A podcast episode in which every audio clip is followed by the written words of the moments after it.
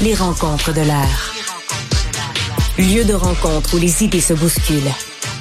Où la libre expression et la confrontation d'opinions secouent les conventions. Des rencontres où la discussion procure des solutions. Des rencontres où la diversité de positions enrichit la compréhension. Les rencontres de l'air. Joseph, alors la grogne continue de régner chez les profs, même si la grève est finie. Qu'est-ce qui se passe? Richard, je trouve important que des gens comme toi et moi, qui avons pour mission de commenter l'actualité, on fasse un suivi d'affaires qu'on a déjà évoquées au lieu de simplement parler de l'affaire du jour puis de la laisser tomber. Les syndiqués du secteur public sont maintenant en train de se prononcer sur le résultat des négociations avec le gouvernement. Évidemment, notre attention s'est focalisée sur les enseignants pour toute une série de raisons et particulièrement sur les enseignants de la FAE, la Fédération autonome de l'enseignement, parce que c'était le syndicat le plus militant, le plus agressif, le plus revendicateur, celui qui s'est lancé en grève sans fond de grève et qui, d'entrée de jeu, avait dit, nous, on est là illimité. Alors évidemment, Richard, quand tu es le plus revendicateur, quand tu es le plus gourmand, quand tu es celui qui stimule le plus l'appétit de tes membres, ben, tu as intérêt à revenir avec des gains tangibles. Et là, évidemment, on voit que dire que de l'eau dans le gaz, c'est un euphémisme. Ça va pas très bien. Il y a neuf syndicats qui doivent ratifier l'entente. Pour le moment, quatre ont dit oui, quatre ont dit non. Mais regarde bien les scores. Même ceux qui ont ratifié l'entente, c'est pas par des grosses majorités. 59, 54, 58 et 51% Chez ceux qui l'ont rejeté, le rejet est pas mal plus ferme. 58, 60, 68 et 72. Autrement dit, le gouvernement leur a donné un 21,5% d'augmentation qui est très généreux, mais c'était pas ça l'enjeu. Non, l'enjeu, c'est ça, la composition des classes. Il y a trop de cas lourds dans les classes. Les syndicats auraient aimé à 20% ou 30 de cas lourds, vous devez ouvrir une autre classe. Le gouvernement a dit c'est bien beau, mais on manque de profs. On ne peut pas ouvrir une autre classe, on manque de profs. Alors, je, je comprends très bien, très bien qu'il y a là un réel problème. Euh, euh, je comprends très bien cette revendication, mais mon point ici est que quand tu dis c'est là-dessus qu'on va se battre, puis que tu ramènes à rien là-dessus, je peux comprendre que les membres sont en furie. Alors évidemment, c'est demain, demain, que le dernier des neuf syndicats se prononce, Et donc, c'est ceux de la haute Yamaska qui vont trancher. Puisqu'évidemment, pour que l'entente soit entérinée, il faut qu'il y ait une majorité des syndicats. Maintenant, là-dessus, Richard, deux choses. Imagine le climat.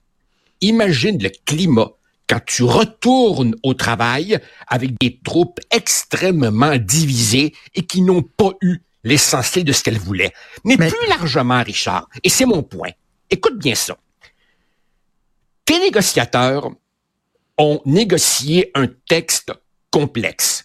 Toi, t'es un prof, tu fais ta job à tous les jours, puis t'attends que tes représentants te reviennent pour t'expliquer ça. C'est quoi une assemblée syndicale? Tes négociateurs t'expliquent ce qu'ils ont obtenu. C'est long, c'est complexe. Tu as déjà vu ces projets d'entente. C'est extrêmement détaillé.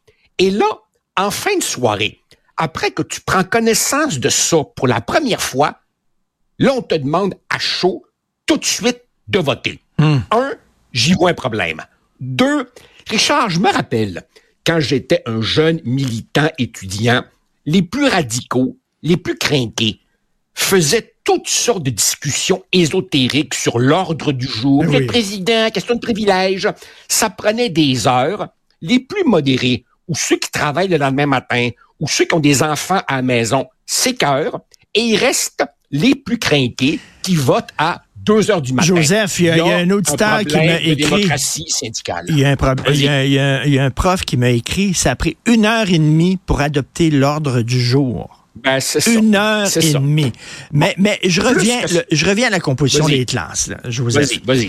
Eux autres, les profs disent, à 30% on voudrait qu'à un moment donné, vous, vous ouvriez une autre classe puis vous vous allégez.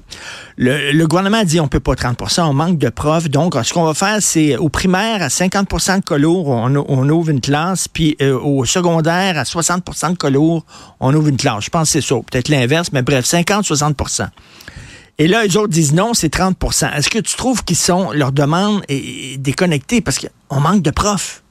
Si tu veux. Richard, Richard, euh, déconnecté, oui, si tu veux, mais quelque part en même temps, les deux ont raison. Je comprends les profs de dire avec tant de colours, tabarouette, euh, ça n'a plus de bon sens. Je les comprends. En même temps, j'ai été au gouvernement pendant les négociations tu donnes ce que tu peux. Puis je comprends aussi le gouvernement. Mais évidemment, ici, tu as un syndicat qui s'est vraiment peinturé dans un coin et dont il faut questionner la stratégie. Un autre point que je tiens à soulever, Richard, et là c'est plus large, c'est le fonctionnement de la démocratie syndicale. Regarde comment ils votent. Un jour, telle région, quelques jours après, telle autre région, et ainsi de suite. Moi, il me semble que le vote des derniers va être influencé par le vote des premiers. C'est-à-dire que quand tu es le dernier à voter, puis tu sais ce que tes collègues des autres régions ont voté, ben ça va t'influencer. Là, tu as un syndicat qui se dit Wow, c'est 4-4 et nous, on sera le vote décisif. Ça met sur cette gang-là une pression injustifiée. Richard, à l'époque des courriels, à l'époque du vote électronique, mmh. en 2024, mmh. mmh. c'est une manière complètement archaïque d'exercer la démocratie. Mais je, je, je te rappelle, je te rappelle, je te rappelle que dans notre système de santé, dans notre système de santé, on utilise des fax. Hein? oui, je sais, je sais, je hein? sais. Alors, écoute, c'est, moi, moi, moi, qui suis souvent, mais, mais, mais moi qui suis souvent un peu technophobe, moi qui suis souvent un dénonciateur des bidules électroniques et tout ça, là, il me semble qu'il y a un maudit coup de balai modernisateur à faire dans l'archaïsme de certaines pratiques syndicales et associatives en général qui n'ont pas évolué depuis 1977 à peu près. Joseph, tu veux revenir sur des affaires euh, qu'on avait déjà traitées. Donc, cette professeure-là, Denise Hellé, tu nous avais parlé, euh, professeure respectée qui a été nommée au conseil d'administration de l'Institut national de recherche scientifique, l'INRS. Et là, la ministre Pascal Derry, ministre de l'Éducation supérieure, elle a bloqué la nomination de cette prof-là en disant que elle avait des accointances avec Adil Sharkawi. Tu en penses en fait, quoi? Bon, voilà. Alors, d'abord, D'abord, souviens-toi de notre conversation. Je t'avais dit, Richard, on se perd en conjecture, on ne sait pas ce qui s'est passé. La ministre a bloqué sans donner d'explication. Maintenant, l'explication, on la connaît. C'est Adil Sharkawi. Et c'est Adil Sharkawi en deux temps. C'est-à-dire que d'abord, en 2015, Madame Elie l'invite ainsi que d'autres dans un colloque sur l'islamophobie et ensuite petit b, Madame Elie accepte un prix de l'organisme dirigé par Adil Sharkawi. Et là, évidemment, ça vient changer le portrait. Il y a des arguments pour cette nomination et il y a des arguments contre la nomination. Les profs disent c'est une ingérence dans le processus universitaire. Les profs ont suivi le processus quand ils ont voté pour elle, mais savaient-ils au moment de voter le rôle joué par M. Charkaoui? On dit aussi, les profs disent ensuite, enfin beaucoup d'entre eux disent, c'est contraire à la loi qui dit que le monde universitaire doit être exempt de toute contrainte doctrinale, idéologique, morale et de toute censure institutionnelle. Oui, mais je soumets que le texte de la loi, quand il fut écrit, n'avait pas pensé à un cas limite comme celui de euh, ben, parce, que, parce que, Joseph, Joseph, et, Adil Sharkawi avait remis un prix totalement bidon euh, de combat contre l'islamophobie. Puis euh, Stéphane Gendron, euh, l'ancien maire d'Huntington avait gagné le prix puis s'était fait photographier. Stéphane Gendron, qui était très connu pour ses positions anti-sionistes assez extrémiste. Il était connu, il a peut-être changé, mais c'est euh, les, propos qu'il avait. Puis elle est allée chercher son prix. Moi, je me pose la question. Quand tu acceptes un prix qui est donné par Adil Sharkawi, tu as un sacré manque de jugement. Tu as un sacré manque de jugement. Là. Voilà, j'y venais. Madame Élie se défend en disant, lors de ce colloque, je l'ai écouté. L'écouter, ce n'est pas l'endosser. Ouais, elle oublie le petit B elle a accepté eh un prix de ce gars-là. Ça, ça vient changer le jugement apporté sur l'affaire. Complètement. C'est-à-dire que, c'est-à-dire que, puis, par ailleurs, par ailleurs, si la ministre a ce pouvoir de nomination, ben, un pouvoir, c'est fait pour que tu l'exerces dans certaines circonstances. Quand le milieu universitaire, en substance, dit à Mme Derry, vous n'avez qu'à vous taire et à endosser. On lui demande de Robert Stampé, comme on dit. Si c'est ça qu'on veut, alors pourquoi a-t-elle ce pouvoir? Elle a ce pouvoir pour intervenir dans des cas limites comme ceux-là. Bref, ma conclusion, je donne raison à la ministre Derry. Elle a eu raison de bloquer cette nomination. Je suis tout à fait d'accord avec toi. Est-ce que c'est de l'ingérence politique? Oui, mais à un moment donné, il y a des cas de force majeure. Et Stéphane Gendron est interviewé euh, par Le Devoir, puis il dit, on va-tu en finir avec ce prix-là? Moi aussi, je l'ai reçu, le prix d'Adil Sharkawi. Ça fait de nombreuses années. Puis tu sais, à, cette époque-là, on savait pas trop trop c'était qui Adil Sharkawi. Non, non, non, non, non. Non, non, non on savait fort bien c'était qui Adil Sharkawi. On savait fort bien c'était qui. Et elle est allée, elle savait que c'était un, imam extrêmement radical, euh, très controversé, euh, puis est allée chercher son prix parce qu'elle s'est fait photographier à côté. Je m'excuse, méchant manque de jugement. Richard, j'ai passé, j'ai passé des années à défendre la liberté académique et je continue à le faire, mais elle n'est pas absolue, la liberté académique.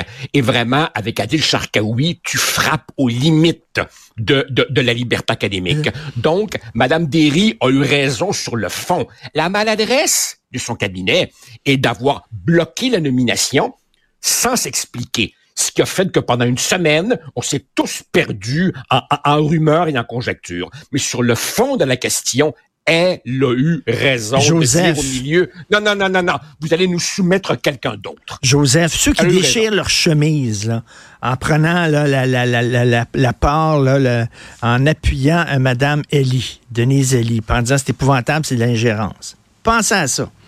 Pensez qu'on nomme un prof sur le conseil d'administration de l'Institut national de recherche scientifique, puis ce gars-là avait accepté un prix de la meute. La meute avait donné un prix. Hein, contre les, les, pour euh, ah la nation québécoise, puis le gars s'était fait photographier. Ceux-là qui défendent Mme Eddy déchiraient leur chemise aujourd'hui. C'est clair. C'est clair. C'est clair. C'est clair. Alors, clair, euh, clair, clair. Tout à fait d'accord, euh, moi aussi, sur ta lecture des choses très hâte de parler de cinéma parce que tu allé à ton programme double hier. Oh, tu allé voir The ah! Zone of Interest et tu allé voir uh, Poor Things. Richard, tu connais la toune d'Elvis All Shock Up?